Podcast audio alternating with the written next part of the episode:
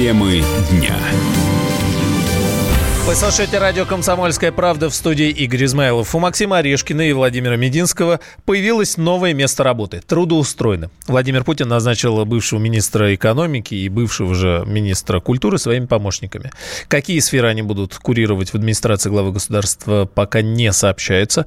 Но также вот новую должность получил и Дмитрий Казак. Он назначен заместителем руководителя администрации президента, причем третьим. А, означает ли это, что сферу, которую он курировал в правительстве, будет курировать и выше, и насколько эта тема важна. Имеется в виду, конечно, э, с СНГ э, в Беларуси, Украина, Молдавия. Э, указ Владимира Путина о назначении их вступает в силу уже сегодняшнего дня, с этой пятницы. Как заявил пресс-секретарь президента Дмитрий Песков, Орешкин займется вопросами экономики. Назначения в администрации президента, подписаны соответствующие указы я пока возьму паузу и не буду ничего говорить о распределении обязанностей, то есть чем будут заниматься новые члены руководства администрации. Вот сейчас как раз мы надеемся сегодня до конца дня, ну или в понедельник, соответствующие изменения в распределении обязанностей будут подписаны. И таким образом мы проинформируем вас о том, что будет входить в круг обязанностей Мединского, Казака. В данном случае понятно, что Орешкин будет выполнять роль экономического помощника президента, то есть выполнять тот э, функционал, которым занимался Белоусов. Политтехнолог Сергей Маркелов считает назначения логичными и правильными. Дмитрий Казак будет на правах заместителя э, руководителя администрации президента заниматься Евроазиатским экономическим советом. Ну, то есть, как бы, человек сохраняет свой функционал, плюс немножко расширенный. Как курировал Приднестровье и проблемы там молдавского конфликта, конфликта Приднестровского, так и курирует. Как занимался Крымом, так потихоньку и будет им заниматься. То есть, другими словами, как бы просто ушла часть статусности с э, правительственной должности. По поводу Мединского и Орешкина, да. Ну, тоже функционалы их понятно. Орешкин и, и будет он работать связкой с Белоусовым, и будут они, конечно же, конфликтовать, если, если не будут договаривать, потому что немножко взгляды у них разные. А у Белоусова более такая государственническая история. А Мединский, я думаю, будет так, так, так, так же и останется, будет курировать какие-то гуманитарные вещи. Так, так положено, есть такие определенные законы жанра, да, законы, законы этапесы под названием ротация чиновников. Э, безусловно, накапливаются конфликтности, убрали, более нравится сценарий, почему это произошло, это то, что просто как бы правительство, которое было, ушло в отставку, оно накопило вот эти сложные, сложные отношения к себе общественного мнения. Казак Мединский и Орешкин ушли в отставку вместе с остальными членами правительства Дмитрия Медведева 15 января. Мировые цены на нефть вновь растут. Бренд закрепилась выше 62 долларов за баррель. Накануне стоимость черного золота снижалась на фоне ситуации с китайским коронавирусом. Но также укрепляется российская валюта по отношению к доллару и евро. Что это за тенденции, к чему дело идет? На прямой связи со студией экономист Михаил Хазин. Михаил Леонидович, приветствую вас. Здравствуйте. Что мы наблюдаем? Какие-то случайности или это именно тенденция? Ну, как бы уже давным-давно, я помню еще лет Э, так 8 тому назад я с одним крупным чиновником Казахстана, я уж не буду называть имен, а мы сидели и обсуждали, какая будет среднеизвешенная цена на нефть. Пришли к выводу, что она будет где-то в районе 60-65. Вот она крутится вокруг 60-65. Иногда немножко повышается, ну, в общем, так вот никуда особо не отклоняется. Поэтому я бы сказал, что все это скучно и неинтересно. Что касается рубля, то рубля у нас, как для того, чтобы понять, что происходит с рублем, нужно понять, в каком из двух состояний находится руководство Центрального банка. У него есть два вида бизнеса.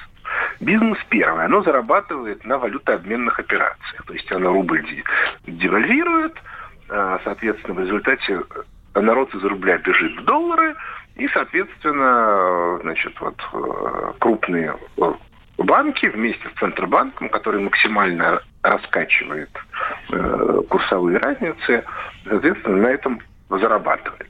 А другой вид бизнеса у них, когда они занимаются то, чем, то, то, что называется carry trade. Для carry trade надо, чтобы рубль усиливался. Поэтому у нас, соответственно, бывают периоды, когда рубль ослабевает, а бывает период, когда рубль усиливается. Вот сейчас у нашего Центробанка период кэрри-трейда, поэтому рубль усиливается.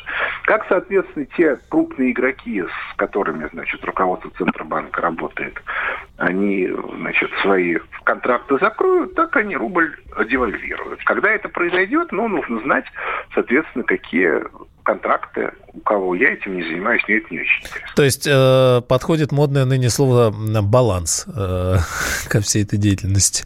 Ну, я не очень понимаю, баланс чего? То так, но то я так. бы сказал, что это подходит к коррупции.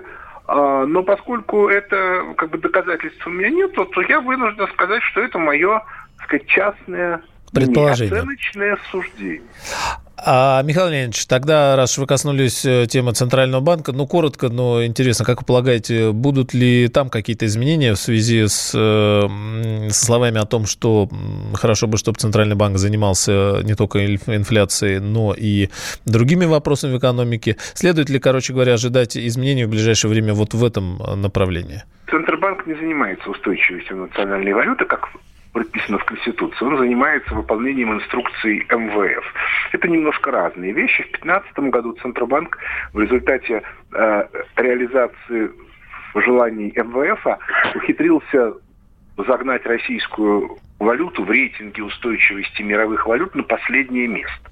Ниже, чем там украинская гривна и все остальное. Так что в этом смысле с ними все понятно. Вот. А что касается экономики, не, нет, конечно, потому что одна из главных задач, которую МВФ поставил перед денежными властями России, это не допустить, чтобы рубль был инвестиционной валютой. По этой причине ни в коем случае да, рублевых инвестиций в российскую экономику быть не должно. Поэтому, кстати, Центробанк так и делает, чтобы складываться в российский реальный сектор рублями было невыгодно.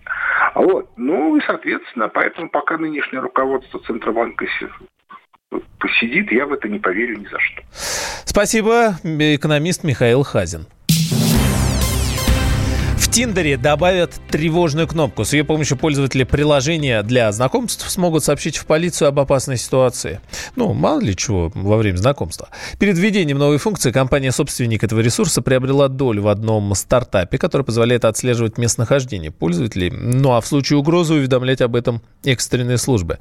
Эксперт по кибербезопасности Алексей Раевский считает, что с появлением кнопки пользователи приложения будут чувствовать себя комфортнее и спокойнее это, в общем, такой шаг, который направлен на то, чтобы пользователи приложения чувствовали себя спокойней и у них было меньше препятствий, меньше возражений, чтобы пользоваться приложением. И они и так должны понимать, что за ними следят. То есть наличие этой кнопки, оно, по сути, ничего не меняет. Как следили, так и будут следить. То есть здесь никаких дополнительных форматов слежения не появляется.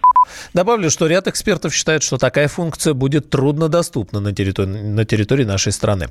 В конце января новое приобретение будет доступно уже пользователям Tinder в США, ну а позже появится и в других странах, так обещают. Самые осведомленные эксперты, самые глубокие инсайды, самые точные прогнозы. Точные прогнозы. Знаем все лучше всех. Ведущие неудержимый Мардан и прекрасная Надана Фридрихсон. Первая радиогостинная «Вечерний диван» на радио «Комсомольская правда». Два часа горячего эфира ежедневно по будням в 6 вечера по Москве.